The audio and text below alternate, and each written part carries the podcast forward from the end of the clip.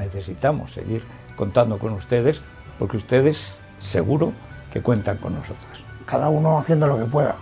Nosotros dándolo todo y vosotros lo que nos podéis dar. Gracias a los que colaboran con el Club de Libertad Digital. En los tiempos tan duros que tenemos por delante. Colabora. Colabora. Colabora. Colabora.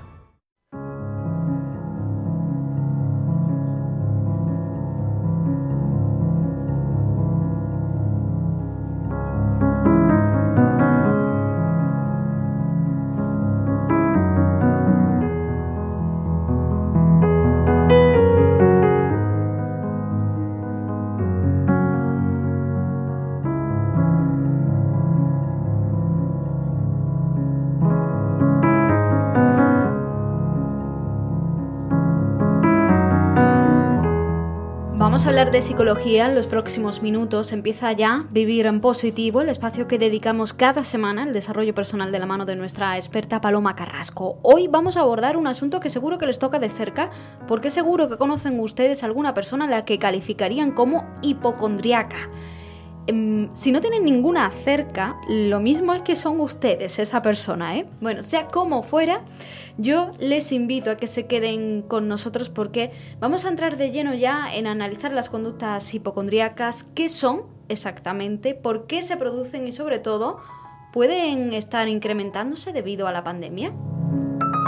Vamos a intentar ir dándoles respuesta a todas, a todas estas preguntas, a estos interrogantes que hoy nos planteamos. Salimos de dudas eh, ya y para ello pues eh, paso a saludar a nuestra psicóloga de cabecera, Paloma Carrasco. ¿Qué tal? Buenas tardes. Hola Laura, buenas tardes. Buenas tardes a todos. Bueno, antes de entrar en materia, como siempre te presento para los oyentes, Paloma es, psicóloga licenciada por la Complutense de Madrid y experta en terapia familiar sistémica. Ella cuenta con una amplia experiencia profesional, compagina su labor en consulta con la divulgación y con la formación de la psicología, es además conferenciante.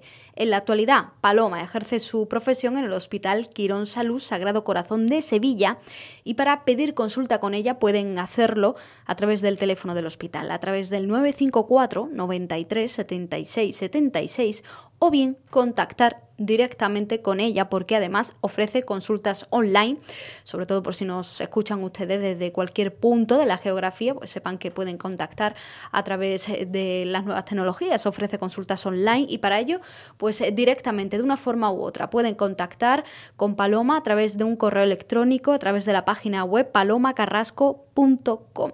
Entramos Paloma, si te parece, en materia, hablamos de la hipocondría.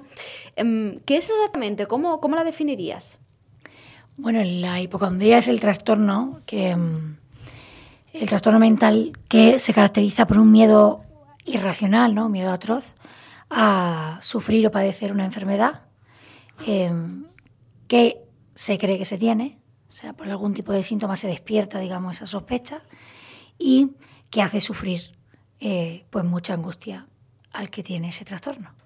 He escuchado por ahí em, que esto de la hipocondría tiene que ver con enfermos imaginarios.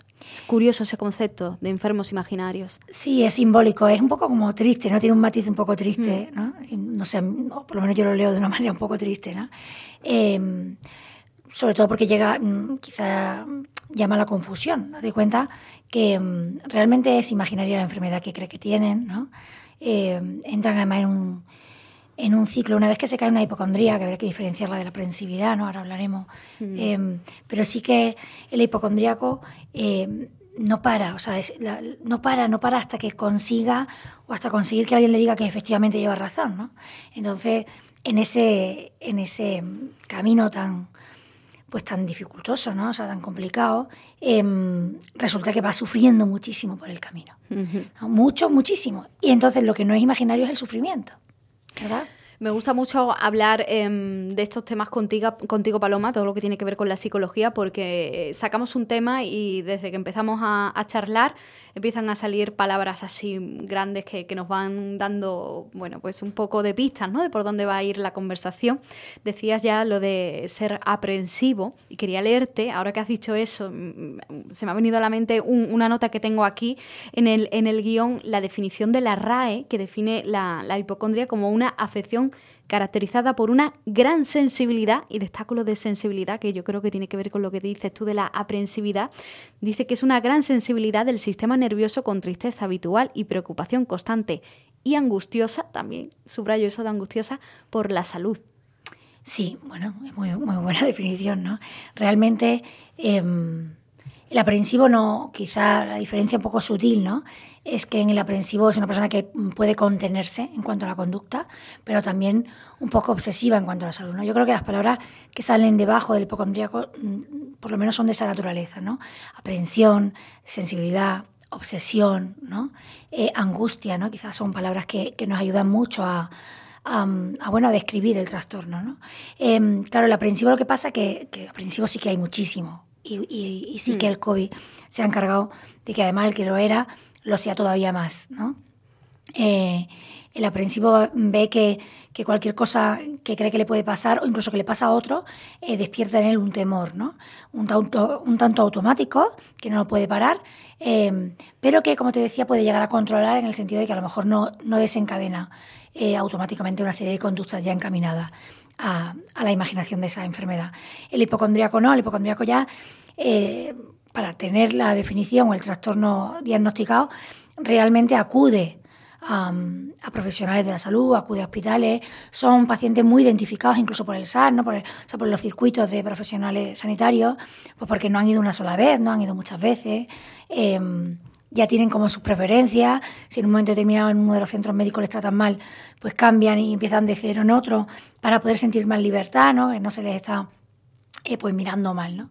Porque además ese es otro punto importantísimo, incluso más que la aprensión en el hipocondríaco, que es que al final em, pues producen un cierto rechazo, una sensación de, de no saber qué decirle y, claro, eso al, hipocondríaco le hace sentir todavía peor, ¿no? Porque siente ese rechazo y siente que no, que no es comprendido. ¿Estas personas eh, tienen una enfermedad? Sí, sí. Bueno, la enfermedad de la hipocondría. De hecho, esa sería la clave, ¿no? Vamos a ver, la diferencia para, para que sea hipocondríaco y no sea otra cosa es que no tiene enfermedad. O sea, que aunque se ha visto eh, un bulto, eh, un lunar diferente, una respiración distinta, un dolor de cabeza más fuerte de lo normal, o sea, una serie de síntomas que son los que despiertan en él esa conducta eh, obsesiva y esa preocupación tan angustiosa, cuando acuden al médico, pues se les hace una serie de pruebas pertinentes y se les dice que no tienen nada. Mm. Ese no tiene nada en un sujeto normal, que no es hipocondríaco, que no está trastornado mentalmente, pues le da tranquilidad. Y dice no, bueno, pues ya está, qué bien, ah, qué bien, no, era, no, no es esto, ¿no? Y puede conseguir, pues, olvidarse, o por lo menos, em, bueno, aparcar, ¿no? Decíamos una de las veces en el programa, ¿no? Aparcar esa preocupación y dedicarse a otra cosa. El hipocondriaco, ¿no? Entonces vuelve a casa, pero sigue dándole vueltas. Y si, y si se ha equivocado, y si esto. Luego, además, hay una conducta que, que hoy en día es muy habitual, que no ha hecho más que dificultar eh, pues la terapia o, la cura ¿no? de estos pacientes, que es el acceso que tenemos todos inmediato a Internet, ¿no? Hmm. a fuentes de información muy poco fiables y muy poco válidas, que no hacen más que abrir todavía más esa preocupación, incrementarla. ¿no? Entonces, claro, es o sea, lo más importante del hipocondríaco que es que tiene una enfermedad y tiene una enfermedad mental. Y que requiere además, de hecho, su, ayuda. Vamos. O sea, los hipocondríacos eh, suelen acudir mucho al médico y, son desconfiados además. Claro, porque no. El problema es que el pobre hipocondríaco que sufre mucho, em, no, como he dicho antes, no descansa. O sea, no. Mm, por eso es una enfermedad mental. Quiero decir, si encontrara un punto de descanso, de confianza, pues podría respirar un poco, ¿no? Y, alejarse de vez en cuando de, esa, de ese miedo a la, a la enfermedad. Pero no, no encuentra ese punto. Entonces por muy bueno que sea el médico, por supuesto hay médicos y hay entornos que les dan más confianza que otros, pero aún así salen del médico eh, y otra vez se les genera. A lo mejor en ese momento sí sienten un, a corto plazo ¿no? cierto alivio. Hmm. Y de hecho si hay un médico concreto que les dé mucha confianza, y que tenga mucha paciencia, porque este es el problema de los sanitarios, eh, que, a veces pues no, no, saben ya qué decir, ¿no? Pues esta persona va a acudir y acudir y acudir, pero acudir de una manera ya enfermiza, ¿no? Em, y entonces, claro, mm, llega un momento en el que va, en ese momento el médico le dice que no se preocupe, que no tiene nada, eh, se queda medio medio, pero ya está saliendo por la puerta y ya está otra vez empezando a darle vueltas. Paloma, em, ¿hay algún tipo de perfil de personas que tiendan a tener este tipo de, comportamientos? Bueno, hay, un, hay una mayoría de los pacientes hipocondríacos que, que han tenido una experiencia en su infancia, ¿no? en su educación como niño, eh, de algún progenitor o de alguien muy cercano realmente muy aprensivo o también hipocondríaco. ¿no? Alguien que, que realmente hablaba mucho de las enfermedades, mm. que era muy preocupón, que era poco disfrutón, que a todo le veía el, pero, que le daba miedo que su hijo fuera al parque porque podía, no sé, caerse. Mm. O sea, de cosas muy muy pequeñas, de, detalles pequeñitos, a cosas mucho más, más serias, ¿no? Em, pero no, no, siempre es solo eso, ¿no? A veces no es eso, a veces es una inseguridad de otro tipo que se plasma en, esa somatización respecto a la enfermedad, ¿no? Em, a veces el miedo, la debilidad, la fragilidad de, muchas personas, porque en eso sí que hay un, quizá hay un, denominador común, ¿no? Que es que son personas, pues, pues inseguras. Está claro que una persona que es muy segura, hemos hablado muchas veces de autoestima, ¿no? Cuando una persona es segura, normalmente también es atrevida y positiva. Y esas tres cosas eh, suelen pelearse bastante contra la aprensión. ¿no? Y entonces, bueno, tú en un momento determinado te, da miedo algo, pero decides que, bueno, da igual, mm, eh, miro para otro lado o voy al médico y me quedo tranquilo, ¿no? Mm, digamos que desarrollas una serie de conductas que son más sanas. El hipocondríaco no. El hipocondríaco eh, es un sufridor por naturaleza y de alguna manera va a sufrir, ¿no? Lo que no sabe esa persona muchas veces es que detrás efectivamente hay una historia que empezó a lo mejor hace mucho tiempo y que tiene que ver con un sufrimiento mal gestionado. ¿no? Em, yo creo que es muy importante que los padres enseñemos a sufrir a nuestros hijos. No hace falta que les hagamos sufrir, pero desde luego hay que enseñar a sufrir, porque si no, no, no podremos vivir bien. ¿no? Has dicho una frase demoledora, Paloma, hay que enseñar a los hijos también a sufrir. ¿Cómo se hace eso? Bueno, de muchas maneras. Y entraríamos en, un programa entero de educación, pero yo creo que, que, de muchas maneras. Por ejemplo, tolerando el sufrimiento. O sea, si yo, en la hemos hablado aquí algunas veces, si yo a mi hijo lo educo solo a corto plazo, en la inmediatez, en de que lo que quiere lo consigue, en que estoy para todo, lo sobreprotejo, no dejo que él eh, gane sus propias batallas, ¿no? Que algunas batallas son suyas, ¿no? Eh, hago las cosas que él debería hacer solo, las hago por él, eh, le anticipo todo, le evito cualquier tipo de, pues eso, de, frustración, por ejemplo, pues estaré haciendo de mi hijo un sujeto muy débil. Las personas hipocondríacas, y volvemos ya porque ha sido como una especie de, inciso, pero quería preguntarte por eso que decías, em, ¿sufren mucho estas personas? Sí, sufren mucho. Sufren mucho, primero porque para ellos el miedo Em, es real, entonces eh, creen de verdad que tienen esa enfermedad. De hecho, em, dependiendo un poco del perfil, pero les cuesta, o sea, acuden al médico una y otra vez, pero puede darles un poco de vergüenza, o sea, no es que no les cueste, lo que pasa es que tienen que ir, o sea, sienten que como no vayan se mueren, ¿no? Hmm. Date cuenta que al final el miedo último siempre es a morirse, entonces es, si no voy me voy a morir. Entonces, sufren por, la posible enfermedad que tienen que no tienen. Eh, sufren por el tener que enfrentarse a ese miedo, pero sobre todo también sufren mucho por la incomprensión que generan. Mm. O sea, realmente todos, si, si, hemos tenido cerca a alguien así, eh, pues realmente llega un momento en que nos perdemos ya no sabemos qué decirle, ¿no? Eso te iba a preguntar, porque no sé si consideras que, le, quienes estamos alrededor de una persona hipocondríaca eh, solemos no darle importancia o incluso eh, ridiculizar de alguna forma ese tipo de comportamientos que tiene. Pues sí, y de hecho es uno de los problemas. Por eso, en la hipocondría, como en otros muchos trastornos, eh, yo que soy terapeuta sistémica, a mí me gusta, bueno, involucrar al entorno, ¿no? Realmente va a ser más fácil em, ayudar al paciente si nos involucramos todos en esa terapia, ¿no? Em, claro, tendemos primero a decir, bueno, pues nada, es con buena intención, a ver, que quede muy claro. Todos queremos lo mejor para la gente que queremos y, y nos sale esa sensación de, bueno, venga, no pasa nada, ya verás cómo no, ya verás cómo no. Claro, la persona mm, en ese sentido no, estamos empatizando con el paciente y, o con el sufriente en este caso, ¿no? Y claro, no siente que le entendamos para nada, que le comprendamos. Pero luego es que además, como te decía, solemos cansarnos. Y entonces ya empiezan los, los rechazos, la frivolidad o la ridiculización incluso, ¿no? De, por favor, que exagerado, que mm, eh, no, eh, así no puede seguir, cambia ya, no, cambia, tienes que cambiar el chip, tienes que... Claro, es que esa persona lo que le está pasando la está incapacitando, no puede hacer eso que le pedimos, ¿no?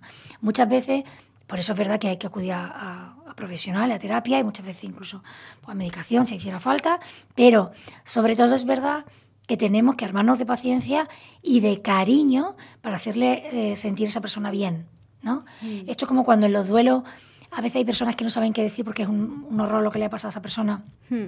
Y a veces les decimos a los profesionales, bueno, pues no digas nada, simplemente está, estate ahí, ¿no? Abraza, toca y que note que, que estás sufriendo con él, con él, ¿no? Bueno, pues el hipocondríaco también, ¿no? Esa persona, cuando está teniendo un pico, sobre todo de sufrimiento, lo que necesita sobre todo es que alguien le arrope, ¿no? Sentirse arropado. Luego habrá que hacer un afrontamiento, por supuesto, y, parte de la terapia pasará por un, un camino cognitivo-conductual de modificación de conducta, que se llama, en el que realmente pueda superar, su- superar la angustia, ¿no? Pero para armarse uno de valor, tiene uno que sentirse bien, ¿no? Anímicamente, esto lo hemos hablado también muchas veces aquí. Si yo me siento muy mal, eh, muy triste, muy apenado, porque nadie me entiende, porque encima me han dejado solo, es más fácil que no pueda cambiar nada, ¿no? Para poder cambiar las cosas tenemos que venirnos un poquito arriba, ¿no? Y sentir que vamos a poder hacerlo, entre otras cosas. ¿En qué punto dirías tú que una persona que puede tener episodios de este tipo, que estamos describi- describiendo hoy en el programa, de, episodios de, bueno, de, sufrir algo de, hipocondria al menos, ¿a partir de qué nivel o a partir de qué mm, punto recomendarías que hay que ir a terapia, que esto ya hay que tomárselo en serio? Porque como todo en la vida, pues entiendo que aquí habrá grados, ¿no? Sí, bueno, como decíamos antes, ¿no? la separación entre el aprensivo y el hipocondríaco es muy importante, ¿no? Eh, teniendo en cuenta que hay una cosa que no he dicho que, que también es fundamental para entenderlo. A veces se desarrolla o se desencadena, mejor dicho, un trastorno hipocondríaco eh, pues por culpa de un suceso que haya sido muy traumático, ¿no? A veces no es solo porque haya aprendido a ser muy preocupón, porque, me han- porque he tenido una madre o un padre muy, que han sido muy preocupones, sino que a veces... eh, he sido testigo de un suceso pues muy traumático que me deja me deja mal no y, y bueno y de pronto en mí insisto en aprender a sufrir porque cuando no gestiono el sufrimiento sobre todo hacia afuera y lo, y lo comparto y lo echo lo echo hacia afuera se queda eso dentro y al final se traduce en algún tipo de, de miedo no pero em, lo que sería importante es diferenciar si a mí no me incapacita o no me limita mi vida bueno, pues probablemente podré vivir con ello, ¿no? Pues digamos que siento que no puedo evitar preocuparme, pero luego a ratos soy capaz de olvidarme de esta preocupación. Cuando esto es excesivo, cuando es un problema de verdad, cuando mm, todos los días paso un rato pensando en enfermedades y, me, y me miedo, cuando dejo de hacer cosas que antes hacía o que son normales por culpa de los miedos, cuando me he dado cuenta que he ido al mismo profesional en muy poco tiempo, en un, en un periodo breve de tiempo, y por la misma consulta y la persona ya me ha dicho que no tengo nada, ¿no? Eh, también muchas veces hace falta, por eso la familia es tan importante, que alrededor seamos nosotros los que decimos a la persona que, que la entendemos y que la comprendemos, pero que necesita ayuda, que se deje ayudar, ¿no? Eh, yo creo que sobre todo es eso, cuando, cuando limita tu vida, ¿no? Cuando realmente está distorsionando tu vida diaria y tu vida está cambiando por culpa de ese miedo. Volviendo a, lo que comentabas antes de, de las personas que están alrededor de la persona hipocondríaca, eh, ¿qué podrían hacer? Porque hablamos siempre de hay que empatizar, ¿no? Pero a veces es muy complicado empatizar y decir la palabra correcta o actuar de la, de la forma correcta, ¿no? Para, para ayudar y para no, en lugar de restar, ¿no? Sí, eh, bueno, de hecho ya te digo, es complicado porque realmente eh, un, un paciente hacia afuera un poco cansino, o sea, realmente eh, llega a exasperar muchas veces, ¿no? Pero como, como bueno, como todos queremos lo mejor para la gente que queremos, eh, lo ideal es, si de luego se convive con una persona así, mm, por un lado, esto es como lo del cuidador, ¿no? Síndrome del cuidador, ¿no? Hay que, hay que descansar y hay que resetearse para tener capacidad, ¿no? De, de seguir estando cercano a esa persona. Y luego quizá, para que sea más fácil y para el oyente, vamos a cambiar la palabra empatía por la palabra apoyo. O sea, es que cuando a uno le pasa algo, eh, se siente mejor si se siente apoyado. Entonces, apoyar a alguien es no juzgarle, no, no darle mensajes negativos, ¿no? Eh, no ser hiriente. Eh, bueno, pues lo primero siempre una palabra de apoyo. Yo creo que la palabra apoyar nos serviría mucho, ¿no? Eh, de, oye, entiendo, entiendo que lo estás pasando mal, eh, entiendo tu sufrimiento, eh, me, da, me da pena, o sea, siento verte así. eh, todo lo que tenga que ver con los sentimientos, al final estará, estará favoreciendo la empatía, ¿no? Entiendo que en ningún caso es intentar restarle importancia que, suele ser algo que al final acabamos eh, diciendo todos, en este caso de un trastorno de hipocondria, como por ejemplo decir, anda ya, que no tienes nada. incluso en cualquier otro problema que, alguien nos cuente, que es como decir, anda ya, no pasa nada, peores cosas hay. Claro, eso, eso que es normal, ¿eh? que nos salga la persona que además pues, somos positivas, que lo pensamos de verdad, ¿no? Lo que pasa que eh, detrás de la hipocondría, como decía al principio, eh, y, de otros trastornos, como pueden ser los TOCs y, todo, y las manías, todas estas cosas, mmm, siempre hay un perfil obsesivo. Entonces, el otro día, de hecho, me acabo de acordar, hablando con, con una amiga, le decía yo, digo, se me ha ocurrido un chiste, a ver si lo escribo o algo así parecido, ¿no? Y era algo como que a una persona obsesiva nunca le puedes decir, mmm, que yo te está obsesionando porque empezará a decirte, ¿De verdad? ¿Sí? ¿Estoy obsesionando? Anda ya. ¿Pero por qué me lo dices? ¿no? Entonces, lo que estás haciendo es abrir todavía más puertas de la obsesión. Buena cosa, lo has dicho. ¿Que yo te está obsesionando? No. No, no, porque claro, cuando le decimos a alguien que está preocupado, eh, déjate de tontería, cuando se da cuenta que no se puede, que no puede dejarlas, todavía se pone peor. ¿no? Pero bueno, todo esto es que, claro, requiere un punto de madurez, de serenidad, de equilibrio, para poder decirle esto una y otra vez a una persona que todos los días nos está pegando ¿no? en la puerta, oye, que me pasa esto, oye, mira que si me pasa esto, oye, pero no tendré esto, oye, pero... Entonces, claro, para poder ser capaz de, de serenar a ese tipo de personas y darle apoyo, tenemos que también estar bien nosotros, ¿no? Que también estamos todos muy cansados, que el COVID no solo a los obsesivos les está perjudicando, ¿no?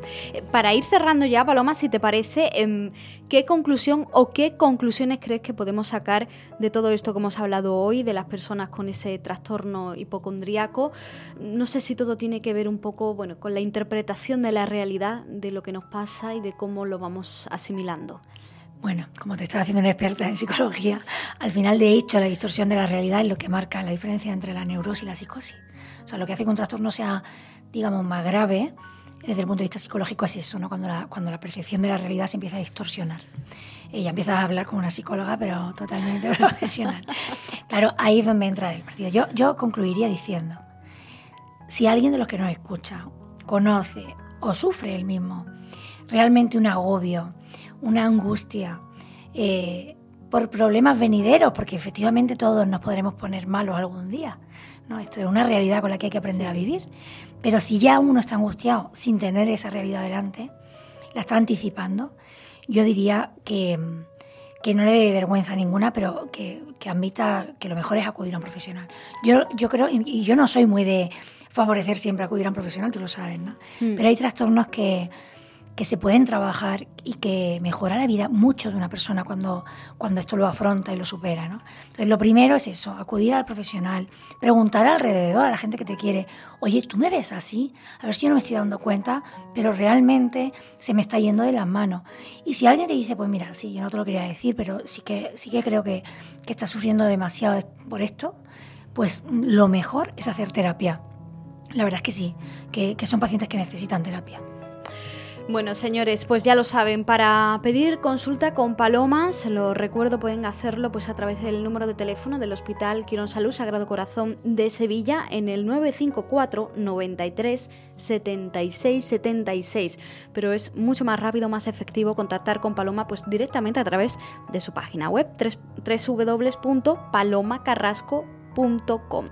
Y siempre lo digo, que mm, si cuando nos duele un pie, pues vamos al médico, cuando nos, nos duele el alma, cuando nos sentimos tristes, pues hay que acudir a terapia. Paloma Carrasco, muchas gracias. Gracias a vosotros, como siempre.